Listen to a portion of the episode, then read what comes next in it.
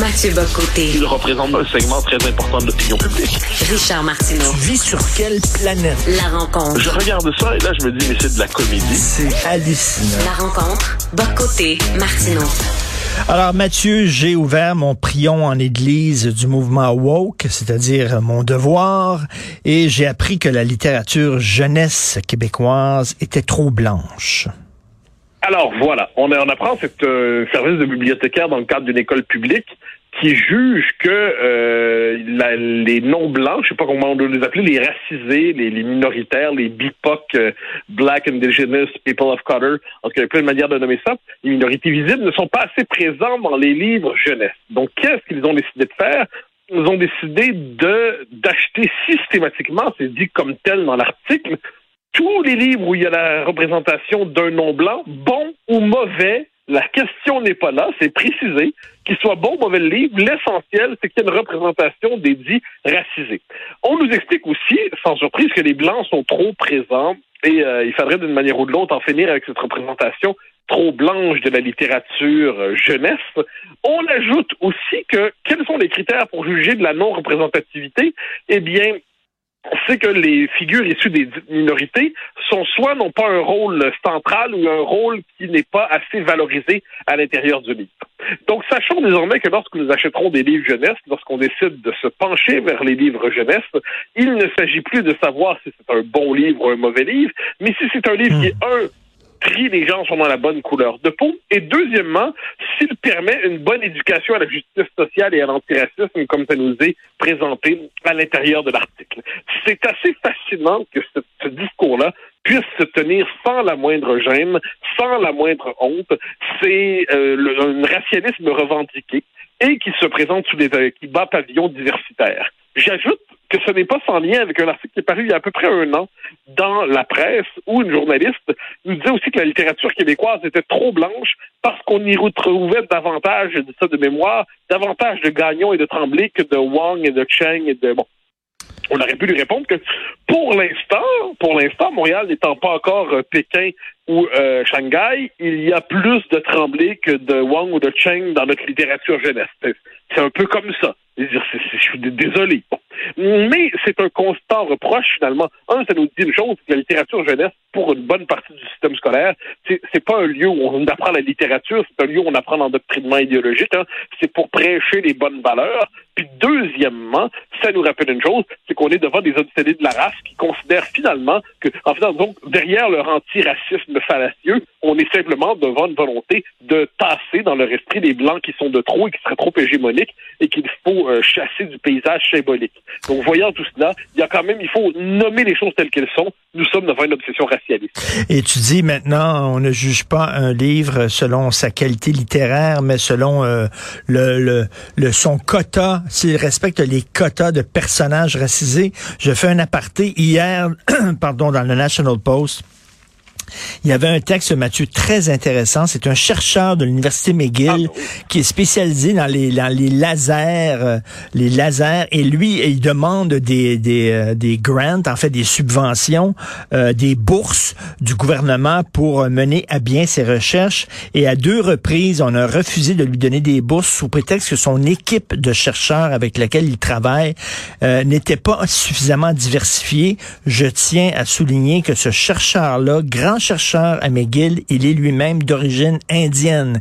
Il est indien et il dit, je m'excuse, mais moi, je veux embaucher les meilleurs dans mon équipe de chercheurs, les meilleurs dans mon domaine, c'est-à-dire les lasers, et je veux pas embaucher quelqu'un parce qu'il est euh, de telle couleur de peau, de telle race et tout ça. C'est un Indien qui dit ça, là. Mathieu. Oui, alors c'était fascinant. J'ai lu cet article qui m'a qui m'a renversé euh, et je précise que son projet n'a même pas pu être évalué par des pairs, donc par des, des, collègues qui connaissent son dossier. Il a été bloqué au niveau bureaucratique de la bureaucratie EDI, hein, équité, diversité, inclusion, qui est l'approche, qui, appelons ça, c'est l'idéologie racialiste et diversitaire appliquée au management et à la gestion d'entreprise.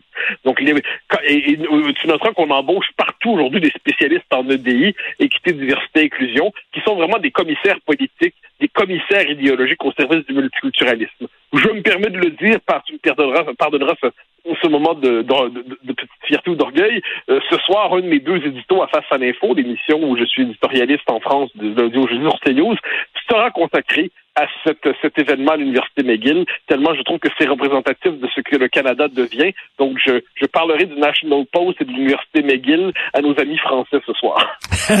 Oh oui, super. Écoute, j'aimerais s'entendre ça. Euh, J'en ai parlé du spectacle que j'ai vu hier, mais je vais t'en reparler à toi. Euh, la Place des Arts, hier, il y avait un spectacle qui euh, s'intitulait Quand on aime, on a toujours 20 ans. Et sur scène, euh, Mathieu, il y avait Jean-Pierre Ferland, il y avait Claude Gauthier, il y avait Yvon Deschamps, il y avait Clémence Desrochers. Probablement chacun, peut-être la dernière fois qu'on va les voir sur scène, on rendait hommage à ces géants de la, chanson québécoise. Mm-hmm. Ils étaient tous blancs. C'était tous des blancs. Et alors, c'était ça le Québec à cette époque. Et alors? Oui, puis on pourrait le dire avec un terme technique qui nous vient du grec probablement, so fucking what. C'est-à-dire, quand, quand on, a ça, j'essaie de comprendre le problème, en fait, c'est-à-dire, jusqu'à il n'y a pas si longtemps que ça dans notre histoire, effectivement, on était surtout blancs. Puis tout comme au Japon, ils ont surtout l'air, ils ont l'air asiatiques, euh, ils ont l'air des Japonais. Et puis globalement, en Afrique noire, on est noir. Et puis bon, on peut poursuivre la chose longtemps. Mais globalement, jusqu'à l'immigration massive des dernières euh, décennies, des dernières années, le monde occidental était essentiellement blanc. C'est comme ça. Je sais. Et là, il faudrait se culpabiliser après coup pour l'avoir été. Alors il y a quelque chose d'un peu étrange là-dessus, d'autant que les Québécois n'ont jamais, on est, il y, a une pathologie de la, appelons ça de l'identité blanche, c'est le suprémacisme blanc, c'est un machin américain, c'est un machin du sud des États-Unis, c'est euh, le, travers africain-mère, c'est-à-dire c'est le propre du régime de l'apartheid, qui, qui, qui, qui, est un régime scandaleux, il n'y a pas le moindre doute. Mais les Québécois ne sont pas historiquement définis comme blancs. Ils sont définis par leur langue, leur culture et ainsi de suite. On les qualifiait de nègres blancs d'Amérique, faut pas l'oublier. Bon.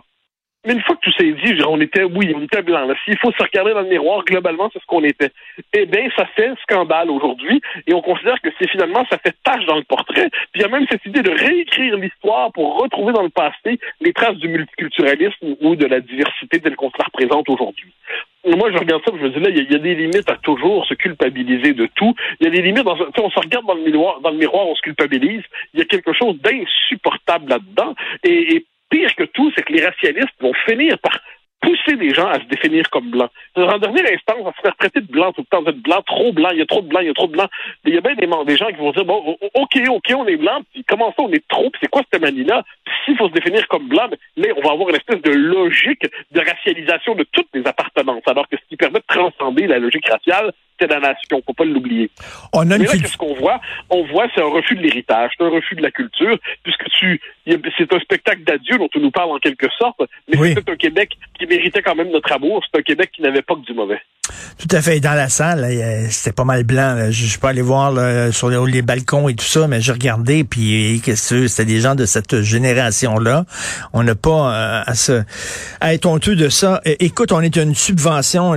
notre culture, elle est subventionnée. On a besoin de subventions pour faire naître notre culture, la faire vivre. Euh, et maintenant, les artistes doivent répondre à des quotas. Euh, on te dira pas, est-ce que le scénario de ton film est bon? On va dire, est-ce que bon, ton quota de personnages racisés, et attends une minute, pas n'importe quoi, ça doit être des, des, des, personnages qui sont inspirants. Il faut que ça soit un médecin noir, il faut que ça soit un chercheur indien, mais, mais t'es es détenu en prison, il faut que tu t'assures que ce soit tous des blancs, là. Oui, mais, je, précise que ça, ça fait penser quand même au, euh, à l'art officiel sous le régime soviétique. Hein. C'est-à-dire, évidemment, il faut pas pousser la comparaison trop loin, mais un art qui a pour fonction de valoriser, de consolider l'idéologie officielle, de la, de la pousser toujours plus loin. Et là, on va nous dire, est-ce que finalement cette œuvre d'art porte des bonnes valeurs, oui ou non? Ce qui a le défaut de chasser l'histoire de la littérature, de la peinture, de la chanson, bien des œuvres qui sont pas exactement cadrées dans le moule diversitaire, justement. Mais on passe du réalisme socialiste au réalisme diversitaire et on n'est pas conscient, je crois, du fait qu'on bascule dans un monde de moins en moins libre, de plus en plus congelé, de plus en plus étroit, de plus en plus gainé idéologiquement. Et on entre là-dedans. Et puis, je reviens sur l'exemple au début de notre échange sur la question des, de la littérature jeunesse, c'est que là, on veut finalement, dès l'enfance, il ne s'agit plus d'avoir des lectures qui inspirent, appelons ça les grandes vertus, les le, le, désir de se dépasser, de tout, ce qui fait, tout ce qui permet en fait à la jeunesse d'être aventure et voyage euh, à tout même mental. Non, il s'agit maintenant de discipliner, de programmer idéologiquement la jeune génération, de la pousser à se définir dans une logique raciale, puis de nous culpabiliser d'être là finalement depuis 400 ans parce qu'apparemment on n'était pas assez de plus pluriel et ainsi de suite depuis les origines.